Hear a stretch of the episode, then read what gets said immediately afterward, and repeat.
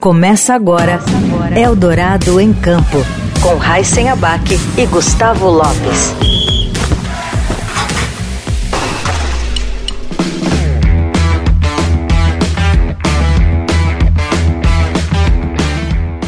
Olá, seja bem-vinda, seja você também bem-vindo a mais uma edição do Eldorado em Campo que está começando agora. Aqui do meu lado está o Gustavo Grisa Lopes. Oi, Grisa, tudo bom? Ai, sem abaque, tudo bem? Tudo bem aos ouvintes da Rádio Eldorado?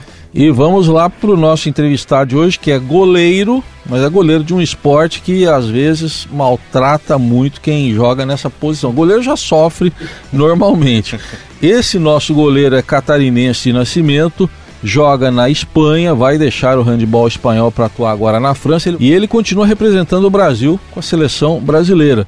Ele esteve também nos Jogos Olímpicos de Tóquio em 2021, nos Mundiais de 21 e agora 23, faz parte da safra vitoriosa do handball brasileiro. Então hoje quem entra em campo com a gente ou na quadra é o Rangel da Rosa. Oi Rangel, tudo bem? Bem-vindo.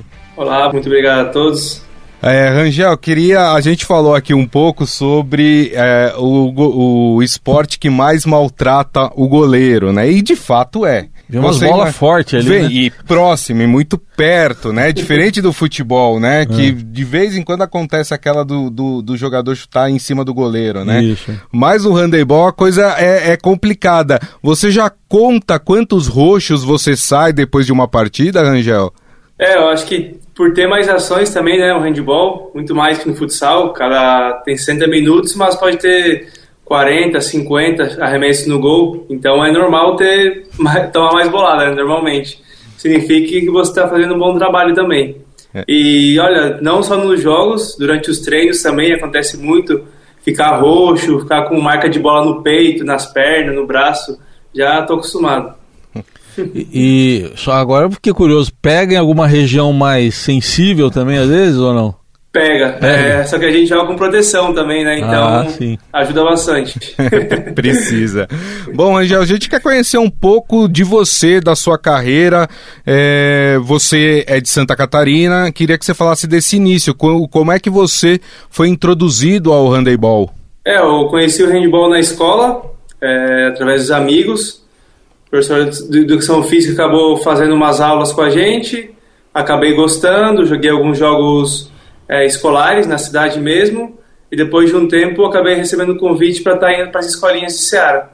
E tive a oportunidade de aproveitar esse momento da, da cidade, que foi uma cidade pequena, apesar de ser pequena, sempre teve um trabalho com a base de handball, então tive essa felicidade de ter a oportunidade de seguir crescendo sem ser só na escola, né? Perfeito. E essa escolha, se foi escolha sua, ou se foi do, do técnico, do professor, de ser goleiro, como é que foi essa escolha? Bom, eu comecei na linha, primeiro treino, é, acabei percebendo que ninguém queria ser goleiro e acabei vendo a oportunidade de jogar bastante, né? Falei, ah, ninguém quer ser goleiro, vou acabar indo para lá e vou jogar o jogo inteiro. Então foi uma oportunidade que eu vi e é, tentei aproveitar. Você pensava em praticar um outro esporte ao invés do handebol ou o handebol sempre foi a sua primeira opção? Não, pensava. É, primeiro, como todo brasileiro, eu acho que queria jogar futebol, né, quando era pequeno. É, tanto é que quando eu comecei a jogar handebol, eu fazia futsal, fazia futebol também de campo, na minha cidade, mas acabei optando pelo handebol. Chegou um momento que eu via que tinha mais talento para esse esporte que que futebol, futsal, outro, outra modalidade. Aqui, aqui no Brasil, Rangel, você atuou por algum time ou você é, já saiu cedo para jogar na Europa? É, na base eu vi por Itapema, Itajaí, é, pela Universidade de Univale. É, e em adulto, acabei ficando alguns meses em São Caetano. Aí acabei vindo para a Espanha muito novo, com 19 anos.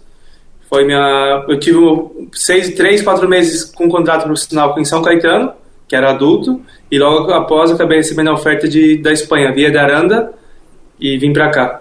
Muito bem. Vamos explicar um pouco, quando se fala em goleiro, lógico, acho que a tendência do brasileiro é pensar no futebol, né? Tem muita diferença entre o goleiro do handball e o do futebol, por exemplo, ah, fora as defesas que você tem que fazer, tem, você organiza contra-ataques, enfim, explica um pouco essa função do goleiro no handball. Bom, acho que a primeira, a maior diferença, né, é o número de, de decisões que a gente tem tomado durante o jogo. Tem muito mais arremesso, muito mais dinâmico o jogo. Tem jogo que pode tomar 35, 40 gols. É, e também tem que repor a bola rápido, porque diferente do futebol e do futsal, não temos que esperar os jogadores do outro time voltar para o campo de defesa. Então acaba tornando o jogo muito dinâmico. Então o goleiro no handball é muito importante. Se fizer bem esse trabalho de passar as bolas corretamente no centro para poder sair rápido, ou mesmo se não tomar gol e fazer um bom passe para contra-ataque, acaba ajudando muito a equipe. Quer dizer, tem que enxergar bem o jogo, o goleiro também, porque numa defesa você já saca ali quem que está em melhor posição, alguma deficiência do adversário, é por aí. Isso, tanto é que a gente é muito exigido dos treinadores, porque o handball está cada vez mais rápido, cada vez mais dinâmico, então uma bola que você acaba errando um passe pode ser um gol que você eh, perde para o seu time. Então a gente treina muito isso e é muito cobrado pelos treinadores, pelos próprios companheiros, para fazer bem esse, essa saída de bola. Eu estava uma vez, Heisen hum. e Rangel, assistindo uma partida de handebol. Se eu não me engano, eram jogos pan-americanos. E, e aí tava com um colega do lado e ele falou a seguinte frase: o Rangel vai ficar bravo comigo, mas ele vai explicar que não é isso. É, ele falou assim: eu tenho a impressão que o hum. goleiro do handebol ele só abre os braços e as pernas e fica esperando a bola bater nele. que não existe ali um treinamento ah. para defender de fato a bola. Ele vai na sorte. Não é assim, né, Rangel? Não, não é. Bom, é, o handebol evoluiu muito, né?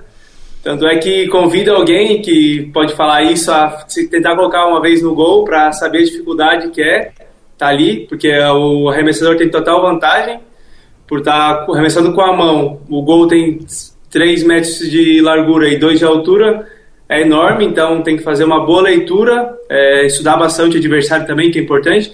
Acredito que todos os esportes, os goleiros fazem isso, futebol, futsal, saber as tendências dos jogadores, onde eles preferem chutar e também a colocação, né? Estar bem posicionado e a parte técnica, obviamente, também ajuda bastante. Mas acredito que a parte tática, de estar bem preparado para o jogo, saber como, como usar a sua técnica, talvez seja uma das melhores vantagens que o goleiro pode ter. Você falou uma coisa interessante aí, estudar o adversário. Antes de uma partida, você claro, assiste a partida do, do, time que você vai enfrentar e você fica de olho é, no jeito que o, que o jogador arremessa a bola, como é que ele gosta de, de, de colocar algum efeito, pingar a bola antes, tudo isso você analisa antes de uma partida. Isso, é, além de ver o jogo, né, é, nossos técnicos fazem os cortes já de cada jogador é, separado, é, de dois ou três jogos, então a gente acaba fazendo estudo, vendo as tendências dele e acaba tentando muitas vezes reproduzir isso durante o treino. Não dá para fazer é, exatamente igual, porque cada jogador tem tem seu, seu sua técnica, seu jeito de arremessar, mas a gente tem que treinar ao máximo para na hora do jogo ser mais fácil para a gente acabar fazendo as defesas. É, o Grisa fez até um gestual aqui da, da, da defesa. É, eu sei que tem nomes, até tem defesa em X, é, em Y. Explica pra gente um pouco essas defesas aí, como é que elas são. É, é uma parte técnica, né? Da defesa em X é para tentar você tapar mais espaço, cobrir mais área no gol, tentar atacar o arremessador.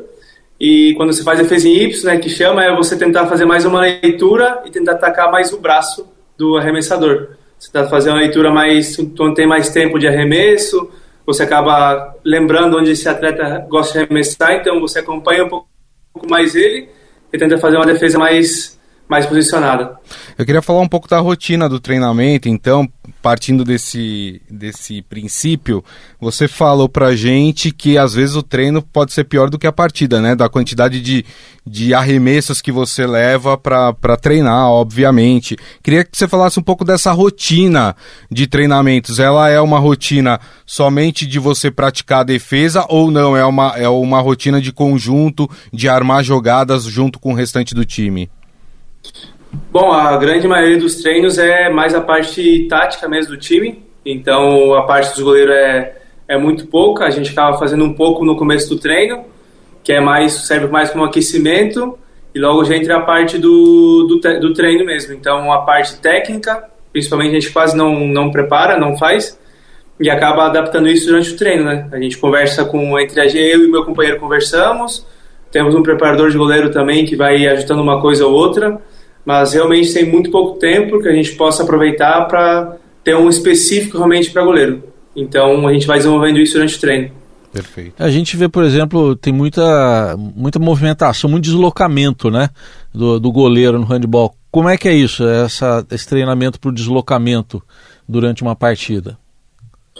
Bom, a gente faz na parte de academia para tentar conseguir mais a velocidade, mais explosão nesse momento e também a parte é, para conseguir a resistência, né? Porque é muito tempo que a gente está fazendo esse trabalho de deslocamento, tem que estar muito atento durante o jogo, né? Porque como o handball, qualquer momento o cara, o arremessador pode lançar, temos que estar muito preparado para fazer a defesa.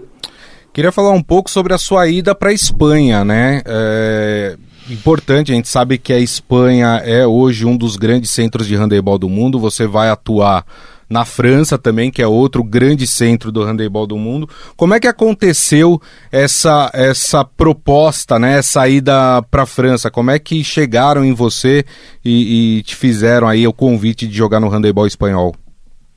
Bom, na época que eu recebi essa oferta, o Jorge Ribeiro ainda estava na seleção brasileira, que foi o antigo técnico. Então, por ele ser espanhol já, ele tinha contato com várias equipes ele acabou me fazendo essa oferta através dele. Ele me, me, me chamou, conversou comigo, me fez essa proposta e como sempre foi meu sonho vir para a Europa, conhecer o handball realmente profissional, saber como é que é viver disso, que no Brasil infelizmente poucas equipes têm condições. Então, através dele, tive essa oportunidade e assim que apareceu, não foi uma das maiores ofertas economicamente, mas pelo sonho de vir para a Europa e se sentir profissional realmente, acabei aceitando. Mas mesmo hoje, sendo muito novo. Mas hoje você consegue viver do, do somente do handebol? Sim, hoje minha profissão, tudo que eu consegui, estou conseguindo é através do handebol. Queria aprofundar com você um pouco mais essas diferenças, né? Você falou da profissionalização. Conta pra gente como é que é o, o handebol aí na Espanha, na França, para onde você vai, também na Europa, como uma forma geral. Que diferença que tem para o Brasil?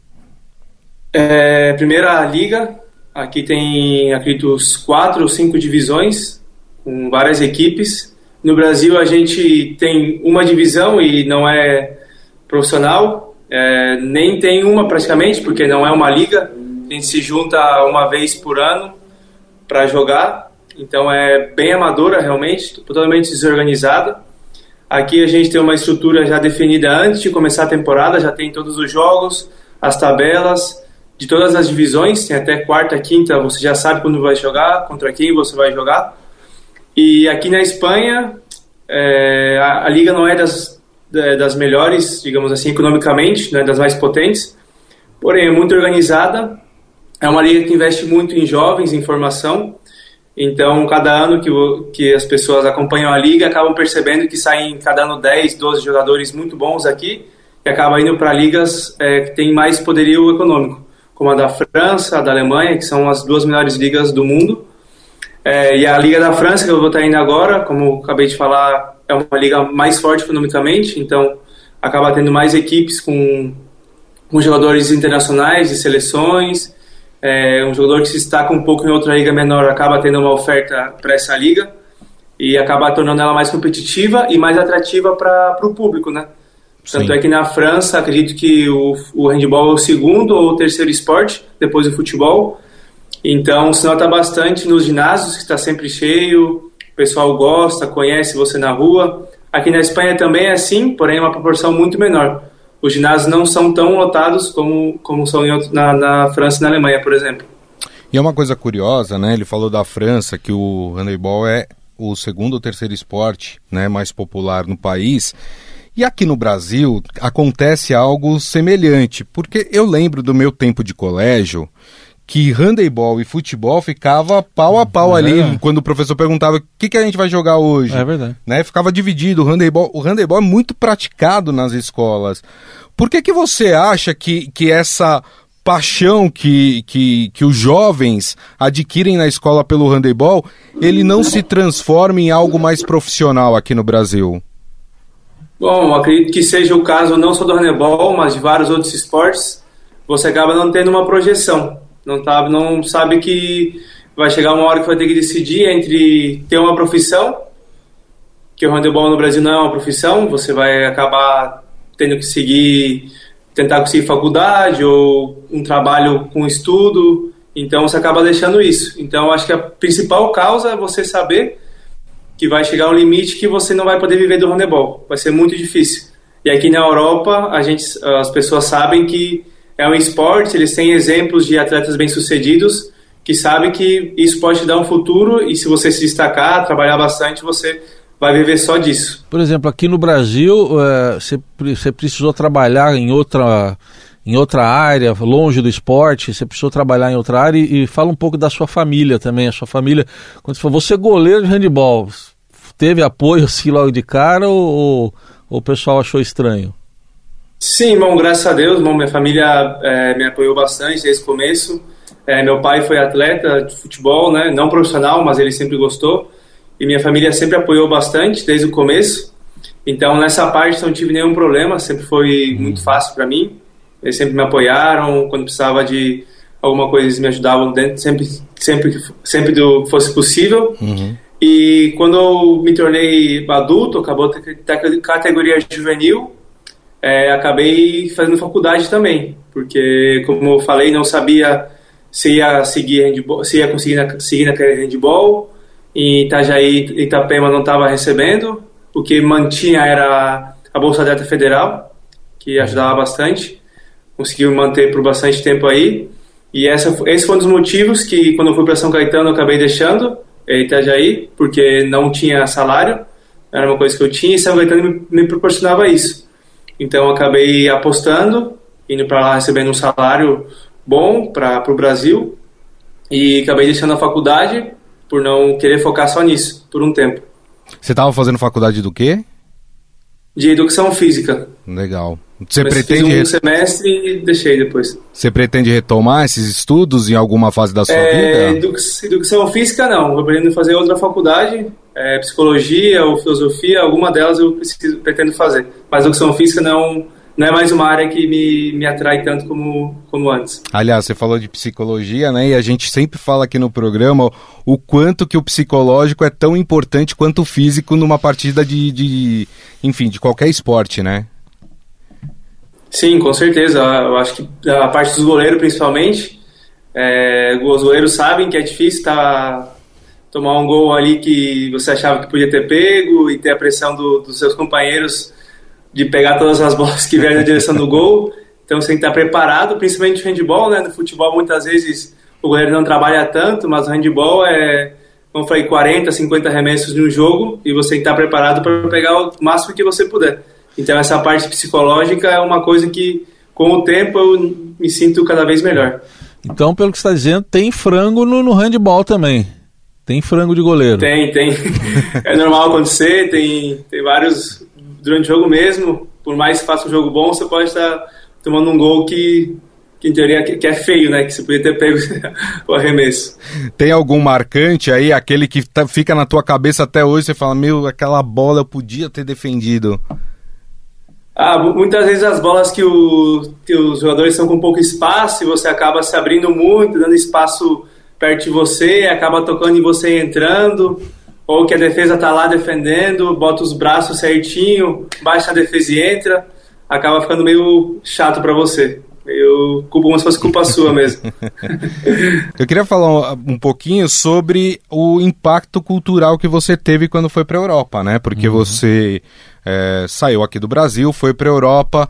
Eu lembro de uma entrevista do Viola aí, jogador de futebol, que quando foi pra Espanha, sentiu falta falou que sentiu falta do feijão, não conseguia comer nada, que comia bolacha, né? Foi. Sendo que a Espanha a gente sabe que é conhecida por pratos deliciosos, paella, enfim. Agora aí, ele vai comer comida super... francesa também. Agora é comida francesa é. também, que também é uma culinária muito requintada, requintada, pela, é requintada pelas pessoas, né? Queria que você falasse um pouco sobre a sua chegada na Espanha, como é que você conseguiu é, viver, né? Começar a, a, entender as pessoas? Se foi difícil esse início? É, o começo foi difícil porque era cultura nova, país novo.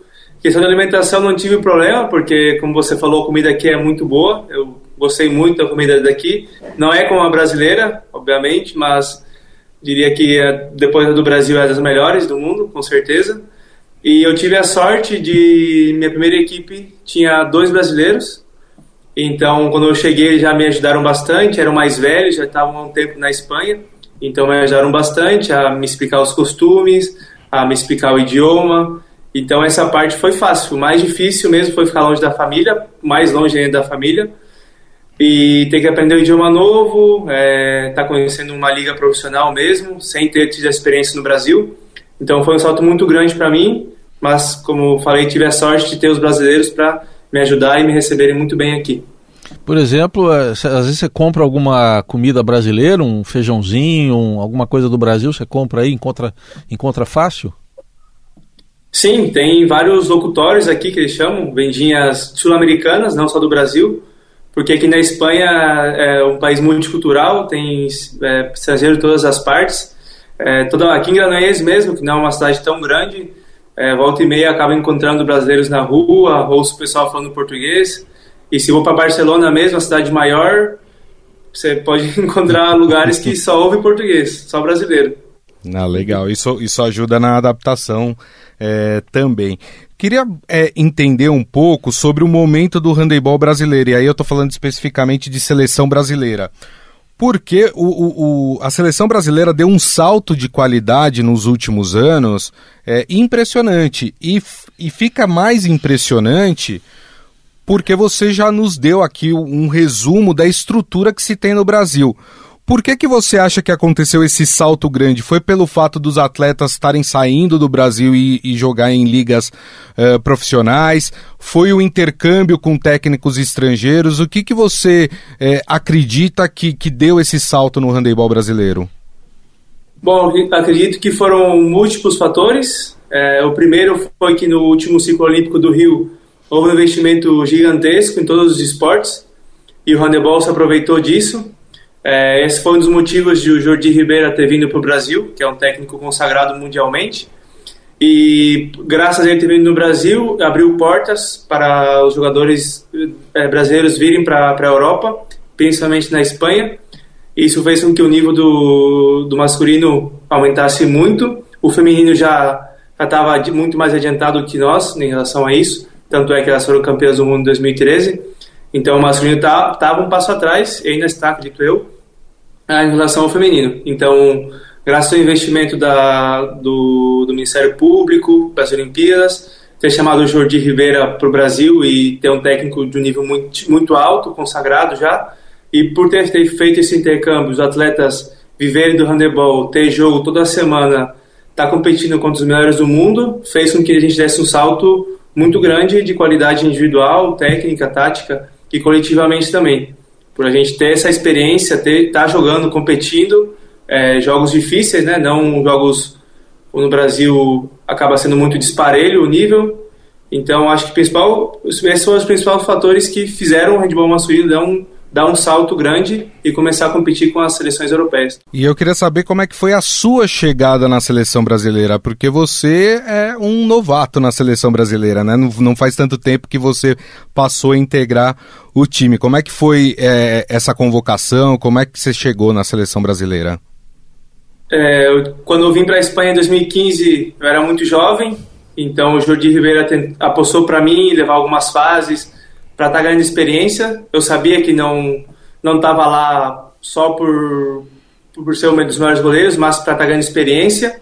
Então aproveitei muito. Depois que o Jordi Ribeira foi, acabei ficando um tempo sem ser convocado, é, que me serviu também para treinar bastante e trabalhar as partes que eu sabia que tinha que melhorar. Em 2018, 19, se não me engano, voltei para a seleção, voltei a ser convocado regularmente e estou sendo convocado desde então. É, jogando Mundial, dois Mundiais, o Pan-Americano. Um a gente acabou ficando vice no Brasil, em Maringá, 2020. E esse último em Recife a gente foi campeão. Então foi um momento é, relativamente pouco tempo na seleção. É, ainda estou me consolidando. Ainda tenho muitas coisas que, que fazer, tentar ganhar muitos mais títulos com a seleção e tentar me consolidar definitivamente. É, claramente, a partir dessa pergunta que o Grisa fez e você explicou, é, tá havendo um avanço que é inquestionável no handball, né? A gente tá vendo títulos já. É, mas o que, que você projeta para o futuro aí? Voos maiores, enfim, que, até, até onde você acha que o Brasil consegue chegar aí no futuro próximo? É, bom, na verdade a gente não está num momento tão bom recentemente. Eu acho que a gente precisa estar tá renovando nossa, nossa base. É, a nossa base, a gente teve uma referência muito grande de atletas vindo para a Europa, saindo a times tops, é, muito bons. Porém, agora acredito que está faltando mais incentivo da, da nossa confederação, do Ministério Público, de vários lados, para poder incentivar esses jovens, ter mais jogadores, saírem para a Europa e ter uma estrutura maior para a seleção. Que houve alguns mundiais que a base não pôde participar, algumas competições que a base não pôde participar. E se a gente não tiver uma base, é, daqui dentro de alguns anos a seleção não vai ter atletas, vai acabar, vai acabar baixando nível e vão ter que começar praticamente do zero. Então, acredito que a gente precisa reconhecer que está passando por um momento difícil, saber o que está sendo feito errado e a partir de reestruturar para voltar a ser uma seleção referência, como foi a, no ciclo olímpico do Rio. É, e, e, infelizmente a gente vê como o Brasil perde o hype, né? Porque uhum. A gente teve um avanço grande do, do handebol e agora a gente estagnou e está andando para trás novamente, como o Rangel está eh, falando. E me impressiona mais ainda em saber que a situação atual é essa, sendo que falta aí um ano para a gente ter os Jogos Olímpicos de Paris, né? É. Ou seja, deveria ter, ser um ano de bastante investimento no handebol, né, Rangel? Isso, infelizmente, a gente está com problema, né? É não saberia dizer exatamente qual é o problema, porque não é uma parte que, que não toca a mim e também não posso estar falando uma coisa que eu não tenho, não sei exatamente o que está acontecendo. Dentro do possível, a gente está se preparando e estamos mentalizando para conseguir essa vaga. Sabemos que indo para as Olimpíadas, a possibilidade de ter investimento sempre aumenta, né? Eu queria te ouvir um pouco sobre a experiência de disputar uma Olimpíada, né? Porque você teve em Tóquio em 2021. Como é que foi essa experiência para você como atleta? É, tirando a parte do Covid, que acabou atrapalhando um pouquinho, é. É, mas para mim foi espetacular tá, tá lá, tá vendo jogadores de várias modalidades é, junto na vida olímpica, sabendo que os melhores do mundo estavam ali, os melhores dos melhores. É, cada dia você saía na, na vida olímpica ou no próprio alojamento nosso tinha os brasileiros com as medalhas olímpicas e a gente estava recebendo eles, aplaudindo, é, estando perto disso, não só pela televisão. Então, essa é uma experiência única. Poder ver as pessoas ganhando, poder estar lá sentindo o clima olímpico, é uma experiência que com certeza muda a vida do atleta e das pessoas que estão vivendo isso. É, Para a gente encerrar da minha parte, Heisen, é, queria que você falasse um pouco sobre o time que você vai jogar na França, para onde você vai, que cidade que você vai morar. Você já conseguiu se organizar aí, arrumar um local para ficar? Como é que está sendo feita essa mudança para a França? É, a equipe que eu vou estar me transferindo é São Rafael, uma cidade que fica na praia, perto de Marseille, tá uma hora de Marseille, uma hora de Niça, cidades grandes, é, mais conhecidas, Saint-Tropez também. É um clube tradicional na França, é, tem muitos anos na, na primeira divisão, está sempre lutando para ficar entre os oito primeiros. E ainda estou me organizando com relação à mudança. É, em junho, julho, é, quando acabar a temporada aqui, eu já começo a, a pensar sobre isso, a, a, todas as coisas que eu tenho aqui, que são bastante coisas, por estar tanto tempo na Europa, a mudança é grande, geralmente. E a sorte que eu tenho é que não, não é tão longe de Granollers, são cinco horas de carro. Então eu posso sair de carro até lá, ou uma van, um, um ônibus para estar tá levando as coisas. Então facilita bastante isso. Mas de momento eu tô, tô olhando as casas, por enquanto, mas eu não sei exatamente onde vou ficar. Perfeito. e, e adaptação aí, você já está planejando ou já começou a adaptação? Porque agora você vai ter que adaptar a língua, comida, enfim, a, a vida aí na França, lá na França. Sim, é, o idioma eu fazendo algumas aulas, é, eu e minha mulher estamos fazendo para não chegar lá sem, sem noção nenhuma de francês. E, bom, a culinária não conheço muito, pra falar a verdade. Alguns companheiros meus aqui de Granollers já jogaram lá na França, falaram que é um pouco diferente. É, eles não gostaram muito da comida de lá, mas não, não vou com, com nenhum preconceito, vou tentar provar e saber co, como é que é. e, e, tem o fato de que na Espanha é, mesmo que você não fale a língua, você se faz entender com o famoso portunhol, né? É. Não tem um porto francês, né? É. Pra falar, eles não vão entender nada se você falar em francês. Mas, mas você já falou que está fazendo aula, né? Então já, já é o primeiro passo aí para se fazer entender na França. É, agora me surgiu uma outra curiosidade, a gente tem visto goleiros aí no futebol, né? Com carreiras que se prolongam, né? Aí chegam aí aos Sim. 40, até passam dos 40. No, no handball, como é que é a longevidade de uma, de uma carreira de goleiro? Para você, por exemplo, o que, que você projeta? É, acredito que seja mais ou menos isso também, 40, talvez um pouco mais. É, aqui na Espanha mesmo tem, tem um, um, goleiro de uma equipe, Cangas, que tem 47, se não me engano. Olha. E tá jogando até hoje um nível bom para a liga, é um dos melhores goleiros da liga. E a minha ideia é mais ou menos são uns 40 anos. É, agora eu digo isso, né? Mas principalmente a parte mental é o que vai definir. Claro. Mas a física, até os 40, 41, 42, 33, seria possível conseguir continuar jogando. É por isso que é importante a questão alimentar, né? A questão é. de, de se manter sempre é, no peso, se alimentando de forma saudável, para que você consiga prorrogar essa carreira, né, Rangel? Sim, com certeza, porque principalmente a parte física, se você não se cuidar, está acima do peso, as chances de se lesionar são muito maiores. Principalmente agora que mudou algumas regras do handebol e o goleiro tem que correr um pouco mais agora. Então mudou um pouco a profissão de goleiro no handebol. Muito bom, muito legal conversar com você, com o Rangel da Rosa, que é goleiro, está no handebol aí, terminando aí a jornada dele no handebol da Espanha, vai se transferir para a França e defendendo também o, o, nosso gol, né? O gol da seleção brasileira tomando bolada, ficando roxo, mas está ali de, defendendo esse gol. Muito legal conversar com você. Sucesso aí nessa nova fase da carreira, Rangel. Até uma próxima. Muito obrigado pelo convite e um abraço para vocês. Valeu, e assim a gente encerra mais uma edição do Eldorado em Campo. Estive aqui ao lado do Gustavo Grisa Lopes. Valeu, Gustavo, até a próxima. Obrigado, Raíssa, obrigado, Rangel, obrigado a todos os ouvintes que estiveram conosco aqui no programa. Até mais. Você ouviu Eldorado em Campo.